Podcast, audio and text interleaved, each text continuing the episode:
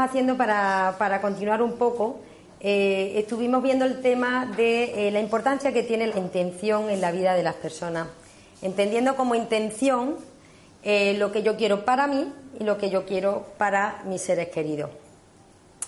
yo invité a, a los compañeros a compartir un ejercicio en el que bueno se les proponía que de alguna forma ellos trabajaran su intención inicial, que seguramente es muy diferente a la intención fundamental que van a encontrar dentro de un año, eh, porque claro, ¿qué es lo que yo quiero para mí y para los míos?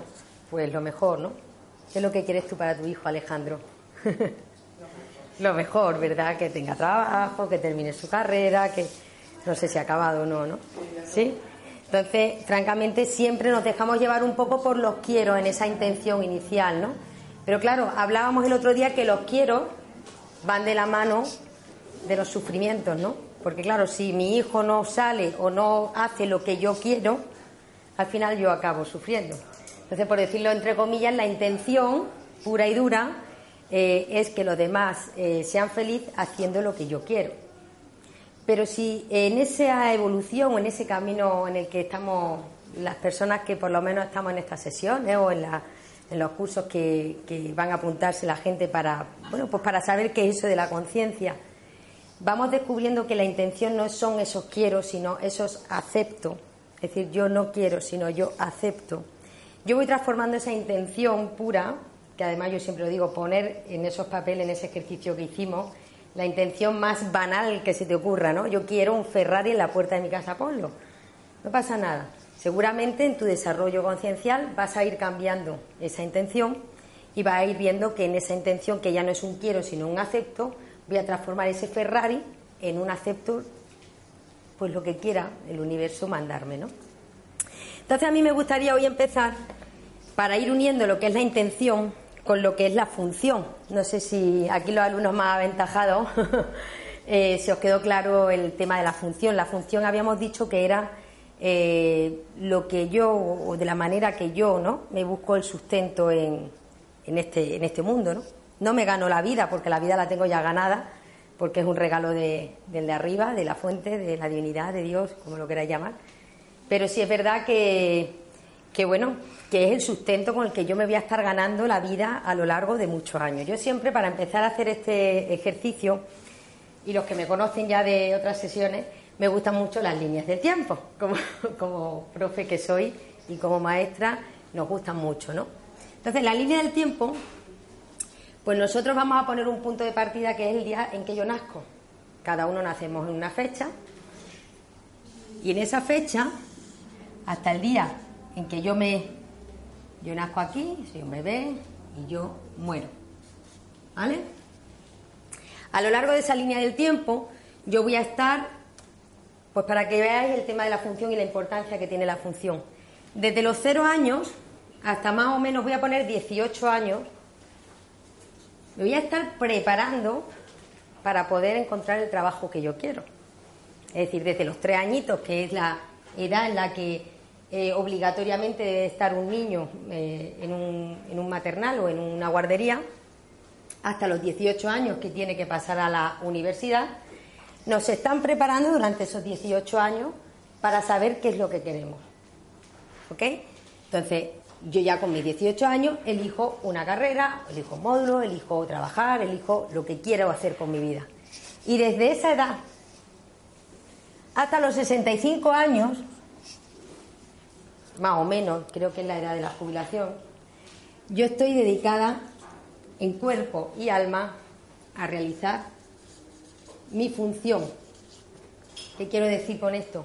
Que durante ocho horas del día, ¿eh? a lo largo de todos estos años, que si no me equivoco son cerca de unos 40 años, estoy ocupándome de mi función con un mes de descanso al año.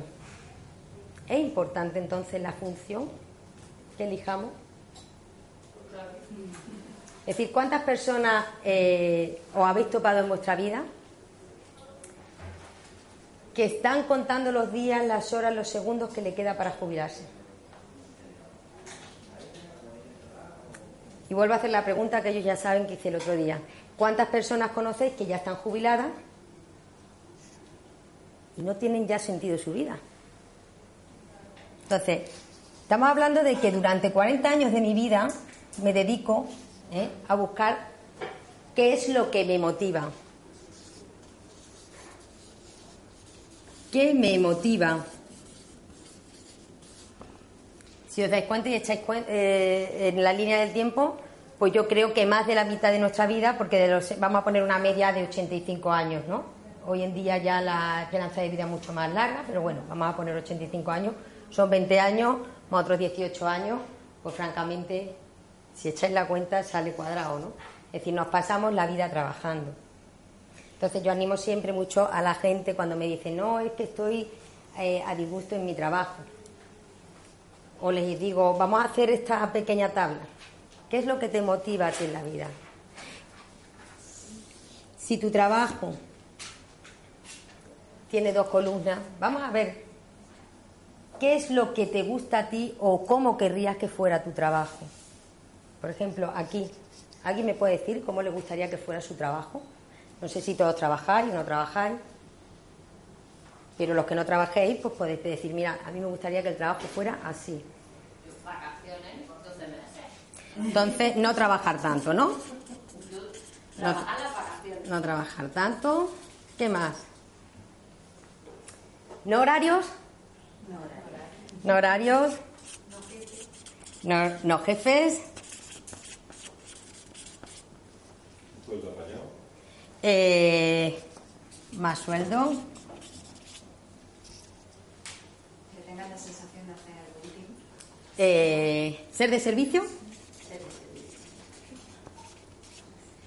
No, no politiqueo. En la empresa hay mucho politiqueo muchas veces. No politiqueo. ¿Qué más?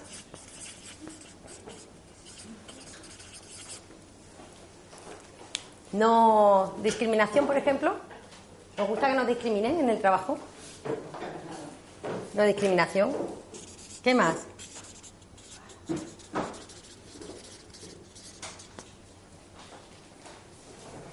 Buen ambiente. Buen ambiente. No sé si os estáis dando cuenta. Hola.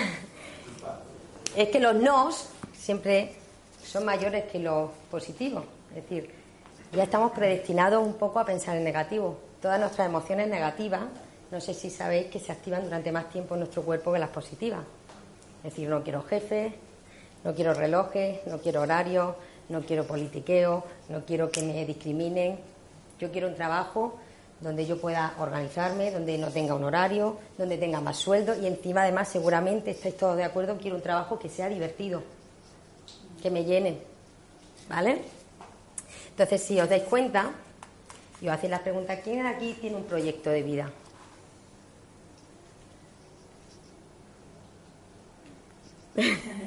Estoy segura que sí. ¿Quién de aquí eh, no quiere, bueno, pues de alguna manera mejorar su calidad de vida? ¿Quién no quiere? ¿Quién? ¿Quién quiere? De todas estas cosas que hemos hablado, eh, ¿quién de vosotros podría decirme que no ha hecho lo que, lo que no quería para llegar a donde estáis? Que ha hecho cosas que no quería Sí. para llegar a donde está. Por ejemplo, os voy a, a ver si este ejemplo os aclara un poco. Uno elige una carrera. Vamos a poner, por ejemplo, a mí me hubiera encantado ser médico. Médico. ¿Ok? Para yo poder, en la línea del tiempo, realizarme como médico, necesito, ¿qué necesito? Una licenciatura, ¿no? Mientras no tenga esto, yo no puedo ser esto. ¿Habéis visto algún médico en el hospital que no sea licenciado? Vale, para poder llegar yo a esto, que es lo que a mí me interesa, yo tengo que pasar un tiempo asistiendo a clase. ¿Cuánto asisto a clase? Vamos a poner un 80%, porque ahora con el plan Bolonia nos exigen un 60% de asistencia a clase, pues dejamos un- un 80%. Después tengo que entregar una serie de trabajos y prácticas. Si yo no entrego los trabajos no tengo prácticas, no puedo pasar a la siguiente etapa para poder llegar a conseguir lo que quiero, que es ser licenciado y poder ser médico. ¿Ok? 100%. Y después la siguiente etapa que me toca pasar sí o sí, porque nadie elige en la carrera, me examino de esta asignatura y de esta no, son los exámenes. Los exámenes. 100% de mi tiempo los tengo que dedicar a mis exámenes. ¿Por qué digo esto? Porque si yo no tengo esto, no tengo esto, no tengo esto, yo no tengo mi licenciatura, yo no puedo ser médico. Y estamos viendo que la función, uno de los elementos para el ser humano, como herramienta de las más potentes para poder lograr la felicidad. Entonces, entrando un poquito en materia, oye, si alguien quiere hacer alguna intervención o quiere participar con algún comentario, lo podía hacer.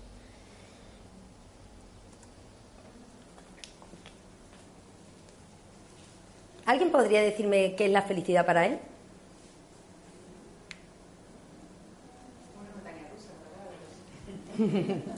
Vale, mirar, cuando yo tuve que investigar sobre la felicidad hace ya años, cuando empezamos con los temarios de la Fundación, pues me acuerdo que dediqué muchas, muchas, muchas horas al tema de la felicidad. Y yo, pues francamente, la felicidad, como dice María José, era esto. Era un subir y un bajar, un subir y un bajar. ¿eh? Era como un muñeco secuestrado por mis emociones. Y yo encontraba que mi vida, si lo que decían por ahí, que la felicidad tenía que ser un motivo o un estado permanente y no cambiable, yo personalmente no lo tenía. Lo que más me confrontó todavía fue que encontré eh, un artículo de una persona, a la cual yo recomiendo que leáis, eh, que decía El hombre más feliz del mundo, Matthew Ricard. No sé si lo conocéis, es un señor que era un, gestor de finanzas eh, y dejó todo para irse de monje a, budista, ¿no? a, un, monasterio. Entonces este señor, yo francamente a mí me removió porque yo decía, oye, si todos estamos hechos de la misma pasta, porque todos estamos hechos de la misma pasta, ¿Por qué este señor puede ser el hombre más feliz del mundo y yo, sin embargo, me encuentro así? Yo sigo mi investigación y, bueno, pues me encuentro con artículos como, por ejemplo, Rousseau decía que para poder ser feliz una persona lo primero que tiene que hacer es saber lo que es la felicidad. ¿Sabía yo lo que era la felicidad? Yo hoy por hoy puedo decir que la felicidad la he conocido a partir de los 40 años. ¿Qué quiere decir? ¿Que he sido una infeliz de 40 años para atrás? ¿O he sido manejada por mis propias emociones, por mis propios sentimientos, por el propio sistema, que me han ido provocando estas sensaciones de subir y de bajar? Entonces, eh, por eso contaba yo este ejemplo. Muchas veces nos da miedo reinventarnos. La palabra reinventarnos que tanto hemos escuchado en muchas ocasiones Reinventarse, ¿qué es reinventarse? ¿Alguien puede decir qué es reinventarse? Estoy seguro que lo. Yo seguro que sí, pero. Dime. Después de tantos años trabajando en un. Bueno, tampoco fueron tantos, pero fueron años trabajando en un centro de protección de menores. No, porque yo termino afectándome. Y, y yo no podía gestionar aquello. Entonces decía, o, o mira, o hago lo que todo el mundo, me, doy de baja por depresión y aquí estoy un año sin hacer nada y el mundo volver, o lo dejo, también voy a permitirme ¿vale? Lo dejo y hago otras cosas. Y fue precisamente ahí en el centro donde yo empecé mis estudios de coaching, de inteligencia emocional, Y, y ahora, hoy por hoy, estoy realizando procesos de coaching poquito, no me da para vivir, pero estoy realizando procesos de coaching hay personas que se están interesando para, ya os lo digo aquí, que es sorpresa, para el año que viene dar talleres y cursos de forma fija, que es una cosa que me acaba de salir hace unos días, para cubrir por lo menos el 2017-2018, y voy viendo brotes. Pero si yo no llego a dar el paso de, mira, me tiro al precipicio y, a ver qué pasa, pues no estaría viviendo lo que estoy viviendo ahora. Y quiero seguir a lo mejor en ese trabajo en donde yo ya más no podía hablar, más no podía hacer, y tuve que reinventarme. Sigo en la enseñanza porque me considero maestro, sigo en la enseñanza de otra manera, de una forma más feliz. Y eso es lo que me está aportando la- la- el, el reinventarme, pero que también hay mucho sentimiento, mucha emoción de inseguridad, incertidumbre, ¿verdad? Pero bueno, estoy dispuesto a pagar ese precio. También puedo permitirme. Total, que podríamos decir entonces que sí, Eh, si, si quieres que sus intervenciones eh, aparezcan una vez o le pasas el micro o te acercas a él Vale. para que yo lo pueda recoger. Vale, perfecto. lejos se recoge mal. Vale, Si perfecto. te acercas, eh, se recoge. perfecto. Bueno, pues está claro que reinventarse entonces sería no creer en lo que soy, no creer en lo que la sociedad so- eh, me hace ver que soy, sino realmente reinventarme que es aflorar lo que en realidad soy. Yo siempre digo, no sé si se me ha, entendido, todos tenemos una grandeza en el interior, ¿no? Y el trabajo de la evolución o del desarrollo eh, personal, de la conciencia o llamarle como sea, es eso, descubrir la grandeza que yo tengo dentro de mi interior, ¿no? No sé si recordáis, aquí que está Yusia escuchándonos, esa, esa historia que él cuenta precisamente, la oruga sabe, eh, bueno, puede rectar y estar por el suelo, ¿no? Puede subir por un árbol, puede bajar por otro, pero no la oruga no puede saltar de una rama a otra, ¿no? ¿Qué hace la oruga para poder cambiar, para poder reinventarse, para poder despertar? Se mete en su caparazón, se encierra en su, bolita de seda, pasa su noche oscura, como yo digo, su proceso para el despertar y despierta como mariposa. ¿Qué quiero decir con, con esto? Que una oruga, eh, a lo cual para ella era imposible poder llegar a pegar un salto de una rama a otra, tiene que reinventarse y ver que lo que para ella era difícil, para la mariposa es fácil. Yo creo que todos, de alguna manera, tenemos habilidades dentro de nosotros que no hemos descubierto aún. Incluso yo siempre digo que hay personas que mueren con la música adentro. ¿Por qué? Porque eh, nos acostumbramos de alguna manera, el otro día hablábamos de la zona de confort, a vivir ¿eh? con unas etiquetas que ya nos han puesto. Ay, cuántas veces me han venido gente en tutoría y me dicen, no, no, mi hija no le exijas más de matemáticas porque mi hija no puede. Entonces, esa niña ya queda etiquetada porque no puede, según su madre no puede. Entonces tenemos habilidades que muchas veces tenemos que descubrir, ¿no? Esa grandeza que de alguna manera tenemos que ir buscando a través del desarrollo de la conciencia, que el otro día tú me mandabas ese, ese vídeo tan bonito, y tenemos que ir de alguna manera pues siendo más mariposa y viendo las habilidades que podemos obtener, ¿no? Entonces, siguiendo un poco con el tema, Yusia, ¿quieres comentar algo? No, no, estoy aquí muy bien, muy a gusto. Vale. Que, que lo que estás hablando de, de la transformación eh, es un poco lo que, lo que marca eh, que todo se vence en el interior. En la medida en que la realidad interior después eh, se, se traslada afuera, en esa medida, mm, esa transformación mm, tiene alas, ¿no? Se transforma en mariposa porque te permite tener creatividad, te permite tener mucha vida exterior, pero que lo fundamental es que interiormente se viva esa transformación. Aceptación, dejar que fluya, dejar que todo sume, dejar que, que la vida sea un aprender eh, en dejar hacer esa fuerza interior que nos va como mm, eso, mm, haciendo que las expectativas que teníamos mm, queden pues eh, eh, pues transformadas muchísimo más, mucho más de lo que esperábamos. A lo mejor siempre está por llegar cuando estamos así abiertos, ¿no? ¿Se, se oye? Sí, sí, perfectamente. Vale, muy bien. Pues exactamente, para pasar un poquito de, de tema, era, eh, ¿pensáis que estamos creados para la mediocridad? Es decir, alguien ha pensado, cuando nos han etiquetado, no, esta, mi hija no le exijas más en gimnasia porque mi hija no puede, ¿cuántas veces hemos tenido que soportar en nuestra mochila emocional a lo largo de nuestra vida todas esas etiquetas que de alguna manera nos hayan dolido, ¿no? Nos las hemos quedado. Entonces yo pienso que no somos seres que estamos llamados a la mediocridad, somos seres que estamos llamados a la grandeza. Y cuando yo hablo de grandeza, no hablo a, tener éxito, tener dinero y tener cosas materiales, ¿no? sino a ser realmente o a vivir realmente como, como estoy llamado a ser. ¿no? Entonces, para continuar un poquito con el tema de la felicidad y quitar un poco esta, esta impresión de lo que puede ser la felicidad, yo sigo investigando, yo sigo encontrándome con citas y una de ellas es la de Rousseau, en la que me dice que para poder llegar a ser feliz lo primero que tengo que hacer es saber qué es la felicidad. Yo no sabía lo que era la felicidad. Pero lo peor de todo es que cuando me encuentro con ese artículo, con esa cita de, Rousseau, me encuentro con la siguiente, porque yo, yo ya iba viendo que digo, vamos a ver, yo no puedo ser feliz si hay otras personas que son felices, porque yo verdaderamente me, me- veía que mi felicidad no era permanente, mi felicidad era cambiable. Yo veía que los seres de- con la más pura intención de amor que había pasado por mi vida, mis padres, mi colegio, mi, mis amistades, mi formación, me habían enseñado de alguna manera, me habían dado las herramientas para poder ser feliz, pero no me habían dicho cómo.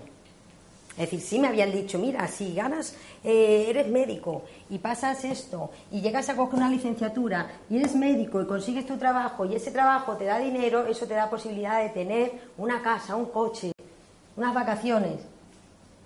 Me estaban explicando como que la felicidad eran herramientas que están ahí fuera y nadie me dijo que la felicidad estaba dentro. Y el la, la cita que me cambió en absoluto, eh, vamos, rotundamente ya mi percepción de la felicidad fue cuando yo leí una que decía que la felicidad era eh, la aspiración de todo ser humano. Es decir, era un derecho humano el tener o el poder ser feliz, ¿no? Vale, ok. Cuando yo me doy cuenta de que si eso era un derecho humano yo no lo tenía, lo empecé a buscar desesperadamente, sin darme cuenta que la felicidad no se busca, sino la felicidad se encuentra. ¿Quién ha escuchado esta frase alguna vez? El dinero no da la felicidad, ¿verdad? Pero, pero nos ayuda, ¿no? A conseguirla. Vamos a ver, no, no seamos falsetes aquí. ¿A quién no le gustaría tener hoy unos cuantos de ceros más en la cuenta e irnos a, a echar una buena tarde de rebajas, ¿no? o hacer ese cambio en casa que yo quiero hacer desde hace tiempo y que, oye, que nunca encuentro el dinero suficiente para meterme a hacer esa obra. O cambiar de coche, que llevo 25 años ya la última vez que me fui a la playa tuve que parar 40 veces, ¿no? Para que el motor no se calentara, ¿no? Pero podéis decir, bueno, Nieve, qué- qué frívola, ¿no? Vamos a ir más allá. ¿Quién no quiere tener dinero para ayudar? ¿A quién no le gustaría tener mucho cero y decirle hoy a Maribel, Maribel, te hago un cheque en blanco para estos niños de India y voy a montar allí en un colegio un- o voy a ayudar a la Asociación contra el Cáncer? Es decir, todos tenemos algo dentro nuestro que es altruista y que nos ayuda de alguna forma a, querer tener también dinero o a conseguir dinero para poder ayudar a los demás, ¿no? Por tanto, estáis de acuerdo conmigo que la felicidad no la da el dinero, pero sí ayuda, ¿no? Es una herramienta. ¿Vale? Entonces, porque las personas que tienen mucho dinero, ¿eh?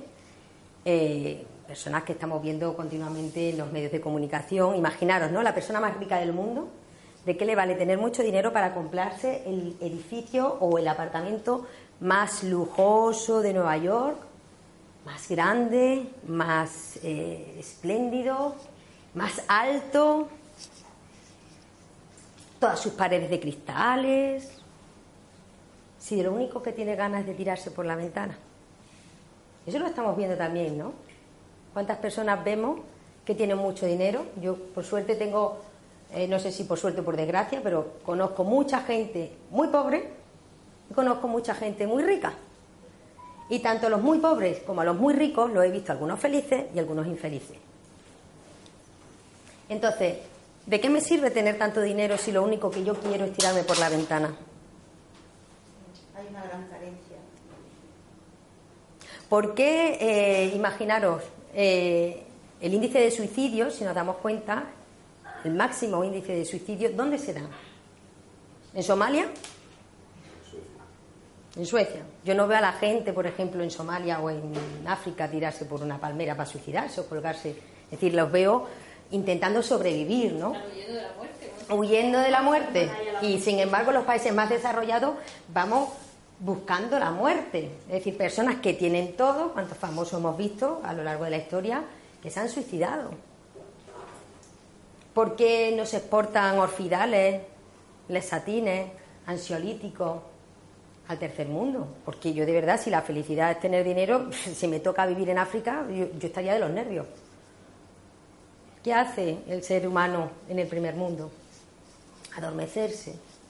Como lo tengo ya todo, me hincho de lesatines, de prozar. Y sin embargo, ¿qué mandamos al tercer mundo? Antibióticos, vacunas, lo que tú has dicho, todo para poder luchar y poder sobrevivir, ¿no? Eso, eh, eh, cuando lo planteé en, el- la universidad, me acuerdo que le, hubo un chaval, porque, bueno, por triste por desgracia, él me contó un caso de un suicidio, y además muy desagradable, lo conté el otro día aquí, y él decía que no entendía nada, ¿no? Dice, porque era una persona que lo tenía todo y se, se quitó del medio. Entonces, ¿qué motivo, qué es lo que hay eh, que hace que en el primer mundo, quizá a lo mejor nuestras creencias limitantes son las que también nos, nos trasladan a pensar que porque como he nacido en el primer mundo, no sé si a vosotros han dicho alguna vez, tienes mucha suerte de vivir donde vives, porque comes todos los días. Y solo por el hecho de vivir en el primer mundo tienes que ser feliz. ¿Qué pasa entonces con el que vive ahí pegando corretadas para coger el agua y pasarse el día sin comer? ¿No puede ser feliz? Mirad, Aristóteles ya decía que si la felicidad es la aspiración para todos, la felicidad no puede consistir en algo que algunos no pueden tener, como puede ser dinero, salud o éxito. Quiere decir con esto que una persona con cáncer puede ser feliz o no puede ser feliz. Una persona a lo mejor con mucho dinero puede ser feliz o no puede ser feliz. Es decir, es una aspiración, lo decía ya Buda, es toda aspiración, la máxima aspiración que puede tener un ser humano es ser feliz, es un derecho la felicidad. Es decir, no es un don, como dicen, cuando una persona tiene paz interior, la paz interior no te la regalan, la paz interior te la curras tú. Es decir, yo llego a tener paz interior porque la he trabajado, porque he hecho un trabajo de introspección y porque he decidido ser feliz. Mirad, eh, no sé si vosotros sois de económica. ¿Sois de económica? Tu hijo también era de económica, ¿no? Pues este señor, lo, Richard Lyar, es profesor de la Escuela de Economía de Londres. Fijaros lo que él dice en un, eh, en un trabajo de investigación que hizo sobre las personas más ricas del mundo. Para un país no es importante tener bienes materiales, sino que las personas sean felices. ¿Por qué decía esto? No es que no tener eh, bienes materiales no sea importante. Tener bienes materiales efectivamente es importante, pero también es importante tener personas felices. Un país, él pudo demostrar que cuanto más producía o cuanto más bienes materiales producía, subía de una manera proporcional otra serie de cosas. La insaciabilidad, el deseo de tener más cosas que lo que tiene el otro, la competitividad. ¿No habéis dado cuenta muchas veces en personas que tienen mucho dinero que muchas veces luchan por ver quién tiene el coche mejor? Ah, fulanito se ha comprado este coche, pues yo voy a comprar el último modelo. Pero no hay que irse a las personas ricas. Nosotros mismos, la sociedad está eh, eh, cada vez más consumista, es decir, es uno de los mayores cómplices del sufrimiento. ¿Quién no se ha comprado un teléfono alguna vez? Y bueno, a los tres meses le están anunciando otro modelo superior. Y bueno, uno es muy feliz, tengo mi teléfono nuevo, estoy ahí en la cresta de mi, de mi montaña rusa, arriba del todo. Pero ya empiezo a caer de nuevo hacia abajo porque ya me están anunciando una nueva versión del teléfono que yo me he comprado. Y claro, ya el estomaguillo te dice, ah, pues podía haberme esperado, ah, pues a ver si pasa un año y lo cambio. Es decir, fijaros qué, qué, qué efímera es la felicidad, ¿no? Yo siempre digo que hay algo común entre las personas que son felices. También tengo la suerte de conocer personas realmente felices y con paz interior, porque van de la mano, ¿no? Porque la felicidad no es estar todo el día, ¡ay, qué feliz soy! Una euforia, ¿eh? y repitiendo, ¡ay, ay, ay! La, la vida de color de rosa. La felicidad muchas veces hay una característica eh, de las personas que son felices que es la armonía. La armonía con ellos mismos y con el mundo que ellos están, ¿no? Y para ello yo me preguntaba, ¿por qué estas personas, como Matthew Ricard, pueden ser felices? ¿Qué utilizan? ¿Cuál es su herramienta, no? Una de sus herramientas es respetar. Respetar los comportamientos de los demás. Yo no intento imponer a los demás. Yo de verdad, eh, siempre lo digo, esta información es puramente vivencial y experiencial. os invito desde aquí a que lo, a, que lo practiquéis, ¿no? Mañana cuando alguien en la calle os pegue una voz os pite con el coche, respetar. Todo el mundo tiene derecho a enfadarse, ¿no? Renunciar a imponer mis comportamientos cuando estoy en una reunión con alguien y de repente os confronten porque su opinión no es la misma que la tuya, no intentáis imponer. Y después siempre pensar que tengo que cambiar yo.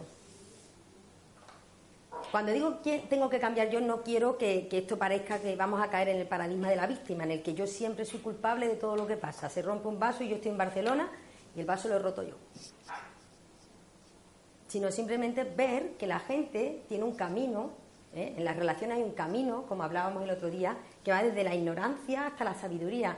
Ese camino desde la ignorancia a la sabiduría, pongo inocencia porque venimos todos carentes de información, y nos vamos haciendo ignorantes, y no con eso quiero decir que nos vayamos haciendo tontos, sino que nos vamos llenando de eh, limitaciones que nos van haciendo ignorantes. ¿Qué quiero decir? Cuando una persona se enfada, tiene completamente el derecho a enfadarse. El otro día estaba el héroe Merlín, no sé si alguno de vosotros coincidió, pero se cayó todo el sistema informático y estuvieron más de dos horas para poder cobrar de hecho, no cerraron a las 10, se quedaron abiertos hasta la hora que la gente se fue. Y yo en esas colas tremendas que se formaron, pues la gente, lo único que encontraba era gente que protestaba. Es decir, en ningún momento encontré personas que podían ver en un momento dado una oportunidad, oye, pues de poder entablar conversación con el de adelante, pues no sé, incluso para encontrar un momento para poder hacer meditación, ¿no? Porque meditación la podemos hacer en cualquier parte de, de, del día, ¿no? Esperando el autobús, tumbado en casa, sentado.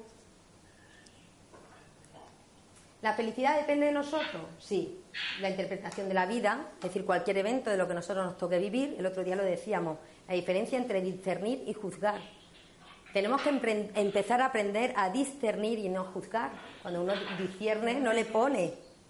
¿Puedes bajar eso a menos que él vaya, porque se te mete en un micro y no se te viene a ti?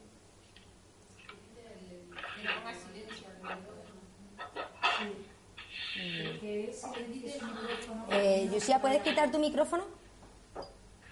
Perdona, si puedo quitarlo. Sí, es que se te oye mucho. Voy, voy a intentar quitarlo. ¿Ahora no se oye? Se oye, se oye.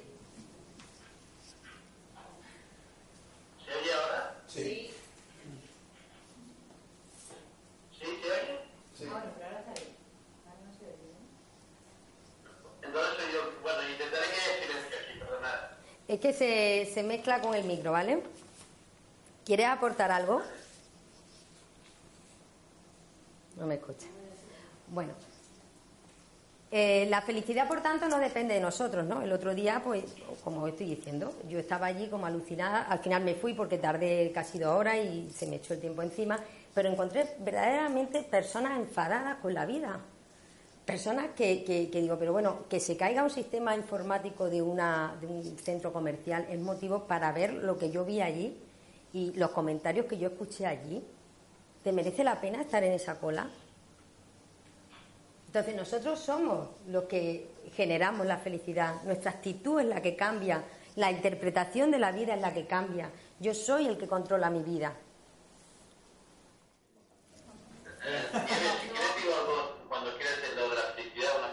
Sí, claro. Cuando hayas grabado. Venga, te animo a participar. Bueno, pues digo una cosita así, el ruido será más, eh, más concreto, ¿no? Yo me acuerdo que en Barcelona una psiquiatra que el otro día me mandó una de vosotras, Rosa, alguien, una sobre un, un- una intervención de Char- Charo Sánchez, una doctora que, que trabaja en, en un instituto de Barcelona. Y yo me acordé que el año 2008 mm, hicimos una especie de diálogo en la vanguardia sobre lo que sería los procesos de felicidad, ¿no? Porque la felicidad es una palabra muy grande que tiene muchos mm, muchas partes, ¿no? Una más eh, eh, una más exterior y otra como la que estabas diciendo ahora más esencial, ¿no? Entonces mm, se puede decir que el hombre solo puede experimentar la auténtica felicidad en la propia interioridad, lo que decíamos antes de la transformación, ¿no? Y yo pensaba que hay como unas mónadas que determinan esta armonía de la que hablaba ahora Nieves. La primera que es muy básica, la más básica es la salud corporal. Llamaríamos una felicidad física,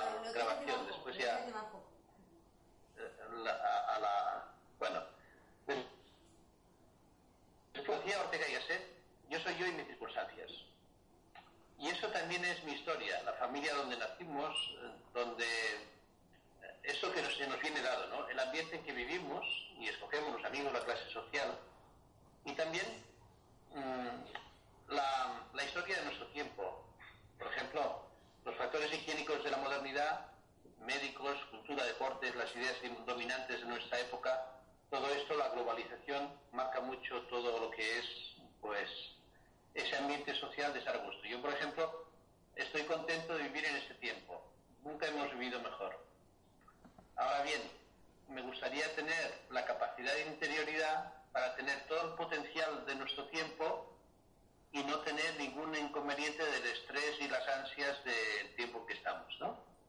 Por tanto, desde el punto de vista de este carácter social, nuestro tiempo para mí es el mejor de la historia.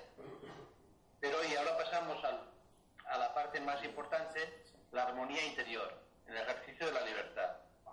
Y eso comprende a su vez tres cosas, ¿no? Primero, la personalidad genética, uno es introvertido extrovertido, alegre o triste, flemático, apasionado, racional o sanguíneo, ¿no? Después, una psicología sana, en el modo de afrontar la visión, que es lo que decíamos, transformar las creencias limitativas en una comprensión que nos ayude a la adaptabilidad a los cambios, a prever algún, bueno, algún, elaborar proyectos. Pero por último, y aquí entramos ya en la esencia de la felicidad, y perdonad el rollo porque esto ya sería la esencia, en lo último, la última tercera parte de, de estas tres partes, una espiritualidad llena de trascendencia. El sentido espiritual es el más importante. Está hecho en tres partes, ¿no? Conocer la verdad, que es la auténtica sabiduría, la medicina del alma, el amar y sentirse amado, que al mismo tiempo hablábamos no sé dónde, eh, había un diálogo estos días eh, en Facebook que hablaba un poco de, de cómo la mayor verdad es la inteligencia amorosa, ¿no? La intuición amorosa lo esencial de la persona. Eso es lo que es la verdad de la persona.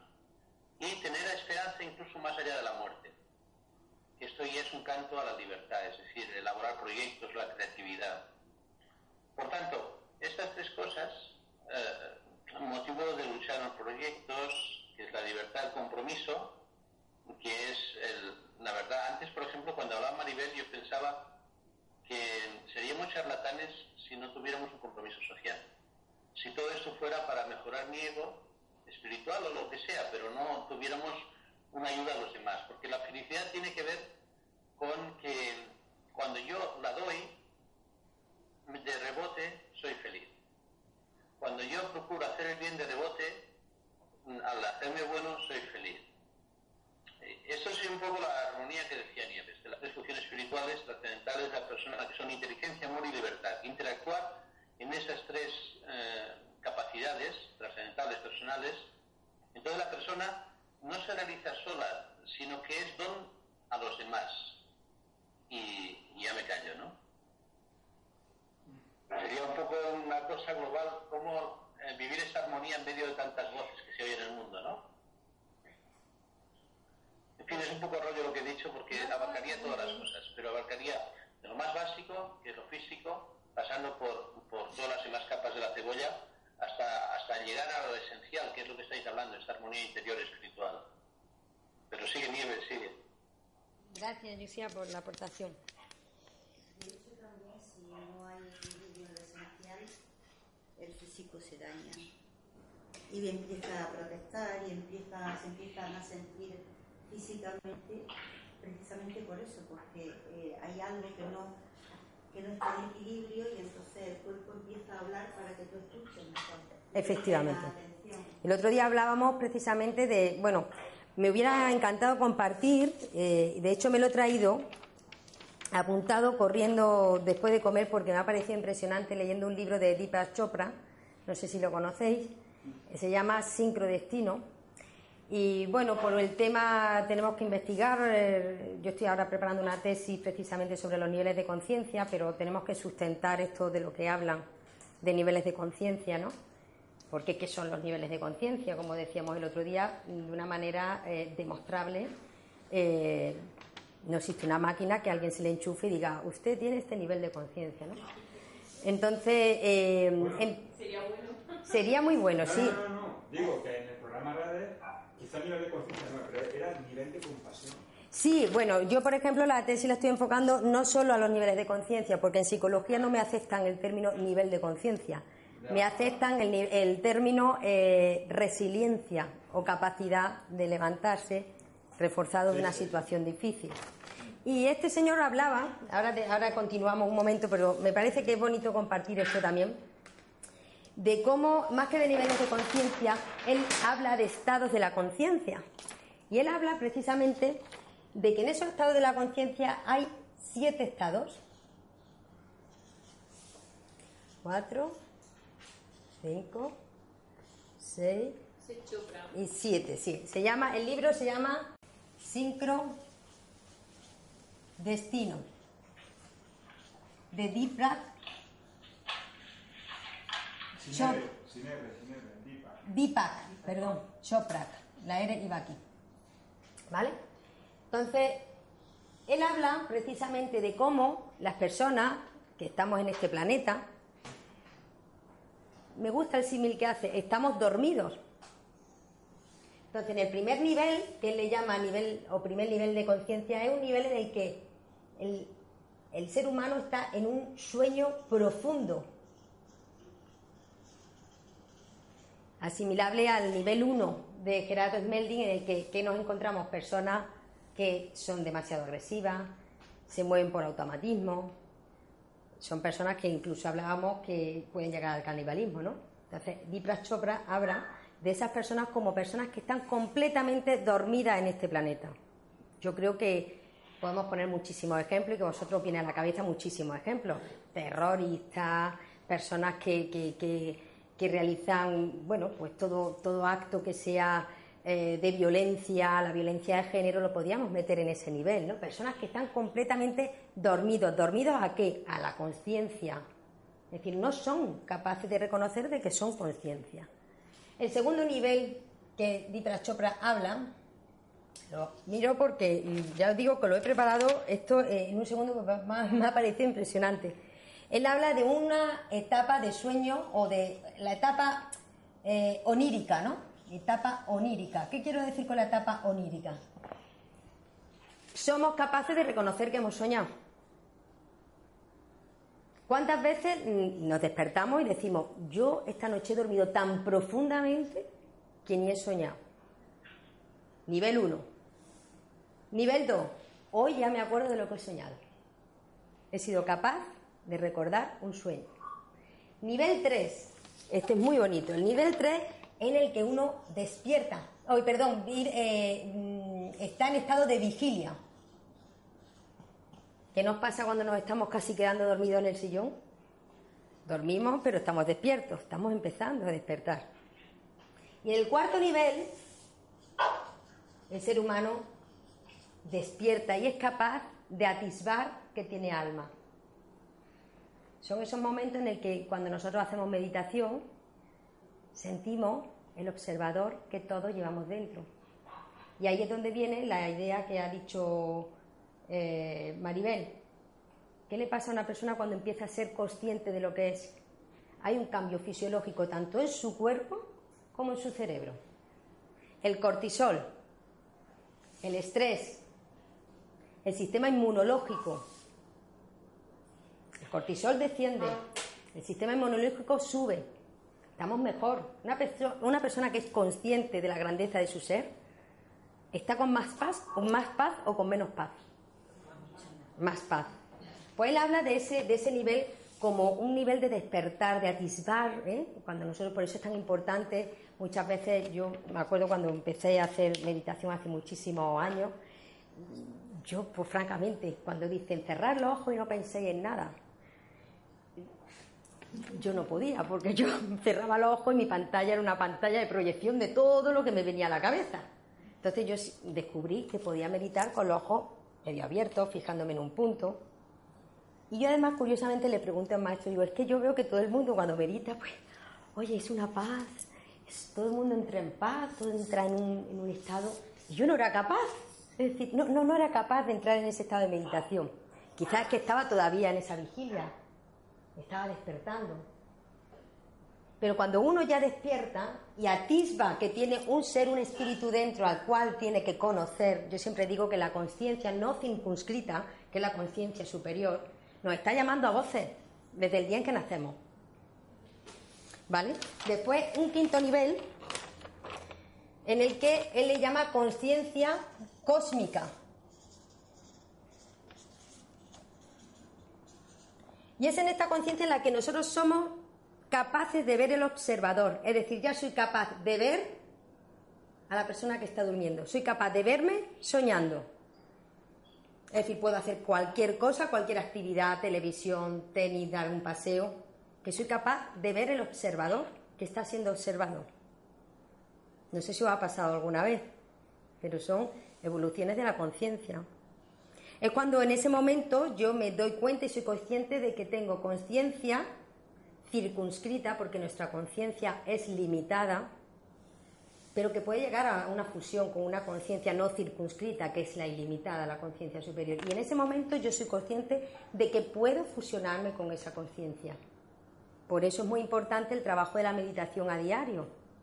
Muchas veces no le vemos resultado a la meditación, muchas veces vemos que no sirve para nada. Yo siempre digo que la perseverancia siempre da su fruto. Y aunque pasemos días en donde nuestra meditación es fría, es, no llegamos a nada, no necesitamos, yo siempre lo digo, no necesitamos elevarnos cada vez que meditamos. la gente tiene esa sensación, es como cuando, no sé, yo me acuerdo que cuando hice la comunión la gente me decía, ¿y qué has sentido? Y yo me sentía muy culpable porque decía, bueno, pues no he sentido nada, pero fue algo que fue aflorando, fue trabajándose en mi interior, ¿no? En el nivel 6, él habla ya de una conciencia divina. Ese es el estado en el que ya eh, eh, uno es consciente de su propia conciencia, pero ya no solo en él, sino en todos los seres que hay a su alrededor. Las piedras, los animales, lo- el aire. Además son personas que pueden incluso contactar con los animales y con las plantas. ¿Os acordáis de San Francisco de Asís? Parece como un poco subgénero ¿no? y un poco raro, pero es real. Las personas que conectan con su propia conciencia son personas que se hacen conscientes de la grandeza de su ser y de lo que hay detrás de su ser. Son capaces de permitirse de ver a Dios detrás de cada una de las cosas. Dios, la fuente, la divinidad, el aire.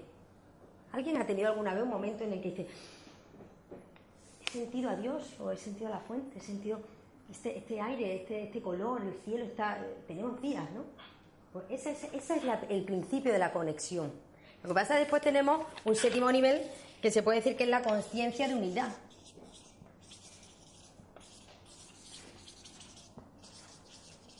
De unidad. La conciencia de unidad es la iluminación, lo que sienten ya muchos maestros iluminados, es cuando ya la persona se siente que no es un individuo, sino que es la extensión de un todo, donde ya trasciende la vida, la muerte, donde ya es espíritu que fue y espíritu que será. A mí me pareció muy interesante estos siete niveles que Deepak Chopra hablaba porque, por decirlo, los veo un poco como más espirituales ¿eh? y no tan eh, terrenales, ¿no? Como los que hablábamos el otro día. Y me ha, me ha sorprendido y me ha gustado el, este encuentro, ¿no? Pues siguiendo con el tema, no puedo pasar ahora. ¿Esto cómo se baja? Es decir, primero habrá que minimizar ahí. Aquí, minimizar. ¿Tenéis alguien alguna pregunta o ha gustado el, mi descubrimiento de hoy? vale. Perdona, ¿qué has Sí. dicho antes en el punto 5, la conciencia cósmica? Has dicho, es cuando uno es consciente de... Mira, la conciencia cósmica. Tengo el defecto. la conciencia cósmica, según Deepak Chopra, que es el quinto nivel, eh, él habla de que somos capaces desde el observador de ver lo observado. Es decir, soy capaz de ver mi cuerpo que está soñando. Podemos hacer cualquier cosa, cualquier actividad, eh, deporte, ver la televisión, esperar el metro, que nosotros somos conscientes de que existe cuerpo y alma. Es decir, es lo que muchas veces Gonzalo en su charla habla de ese cambio de nuevo paradigma que es la descontextualización eh, antigua. Es decir, no somos cuerpos, sino que somos cuerpo y somos alma, no nos olvidemos. Y somos un alma que va a continuar su evolución y el cuerpo se queda aquí. Cuando nosotros entendemos que somos el observador del observado, es cuando de alguna manera este señor llama despertamos la conciencia cósmica, ¿no? Eso como cuando lleva ya tres páginas de un libro. Efectivamente. Y Llevo tres páginas sin darme cuenta. Y, y ahora es como si volviera. Efectivamente, cuando además eh, empiezan a haber sincronicidades, el otro día lo hablábamos, las personas que están más evolucionadas conciencialmente tienen sincronía entre ellas, empieza a haber más int- intuición, más creatividad, somos más conscientes. ¿Pautas para conseguir la felicidad? Sí, dime. Yo diría que, la disfunción o la dualidad entre el yo y el tú desaparece cuando, eh, como dicen los libros orientales, yo soy eso, yo soy todo. Es el Dios que está en uno y, entonces no, no valora tanto las cosas de fuera, éxitos, mm, le llaman maya a las apariencias exteriores, sino que está más incluido en esa evolución en un todo en el que mm, precisamente dejando que esa incorporación del yo al todo haga que no tenga que preocuparme por las cosas concretas que, que son exteriores, ¿no? En este sentido, el observador mm, ya no tiene mm, una ansia de que algo salga según estaba previsto, ¿no? Hay una paz ante cualquier cosa externa.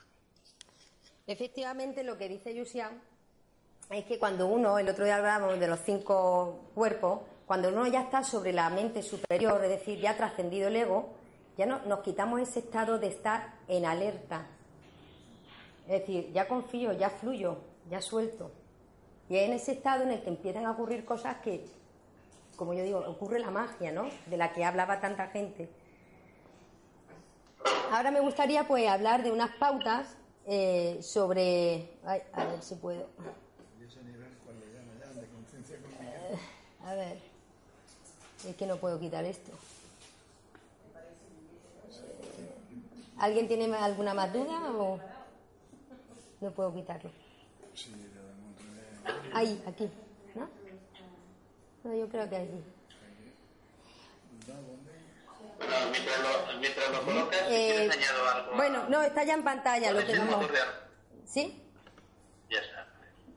¿Cuál sería el motor de arranque de esta búsqueda de la felicidad, no? Es decir, ¿qué, qué pinta la belleza, la sublimidad en todo esto? Yo diría que el motor de arranque de esta búsqueda de felicidad que es la vida es algo interno que tenemos sublime,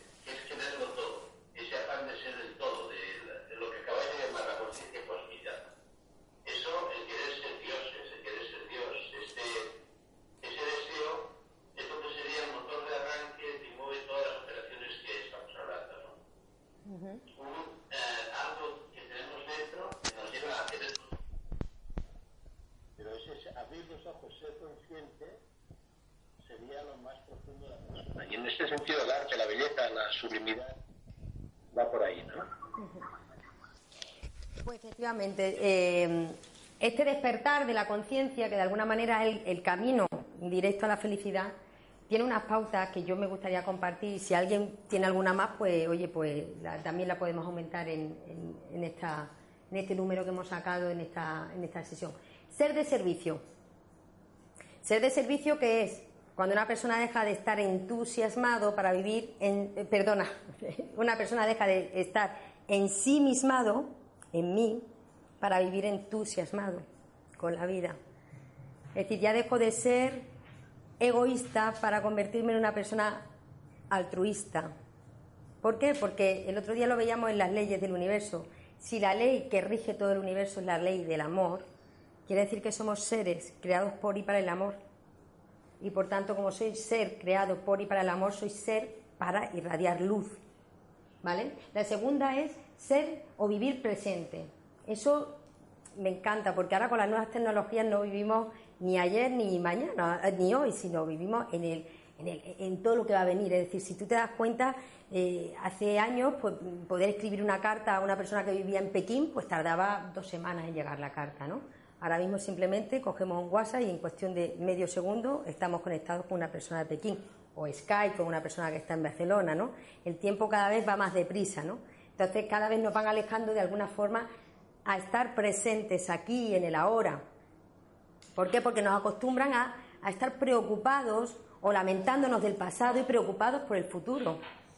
Si os dais cuenta cuántas veces estáis presentes en lo que estáis haciendo. Es un ejercicio que yo invito esta semana a que lo comprobéis. El otro día iba en bicicleta y yo estaba presente de que mis piernas estaban moviendo la bicicleta. Pero no era nieve la que movía la bicicleta, eran mis piernas las que estaban produciendo el movimiento de bicicleta. Ser consciente de que tenemos brazos, de que respiramos. Es decir, estar aquí ahora, ducharse y ducharme con el agua, no ducharme con todo el mundo, con mi jefe porque me va a decir ahora cuando llegue a la oficina, con mi amiga que ayer se peleó conmigo, con mi hijo que me ha gastado esta trastada y todos allí metidos en la ducha. Sino estar presente, el agua cae, disfruto, agradezco. Yo digo que uno de los ejercicios más eh, buenos para tener presencia en la ducha es ducharse con agua fría. Os puedo asegurar que os ducháis en dos minutos y estáis presentes en que os estáis duchando. Entonces no tenéis en ese momento ningún tipo de problema. Vivir y ser felices viviendo. ¿El propósito de la vida qué es? Vivir. ¿No? Hemos venido a vivir, pero a vivir siendo felices. ¿No? Es decir, sería, sería raro, ah, yo he venido aquí a, a- sufrir, como dicen muchos, ¿no? Muchas personas te las encuentras por la calle y dice, ¿qué? ¿Qué tal? La vida pues aquí luchando. La vida no se lucha, la vida se disfruta, ¿no? La vida se vive. Y hay que vivir, vivir siendo felices. No sé si alguien tenía preparado un vídeo, pero ya no ha sido demasiadas conexiones sobre el Club de los Poetas Muertos. Para mí ha sido una de las películas más bonitas, en las que como este hombre, este profesor, despierta conciencia. Si volvéis a ver la película, yo que la volví a ver hace poco, no sé si os pasa, veis una película hace 20 años y, y os da un mensaje nuevo, ¿no? Pues verla, ¿no? Esa frase que dice, vive intensamente y sácale todo el jugo a la vida. Deja de lado todo lo que no sea vida, para cuando mueras puedas decir que has vivido. Es decir, me parece brutal, ¿no? Cómo este profesor despierta y le genera a esos, eh, a esos chavales motivación. La primera pregunta con la que hemos empezado la sesión, ¿qué es lo que me motiva, no? ¿Cuántas personas vivimos dormidos a lo largo de nuestra vida, no?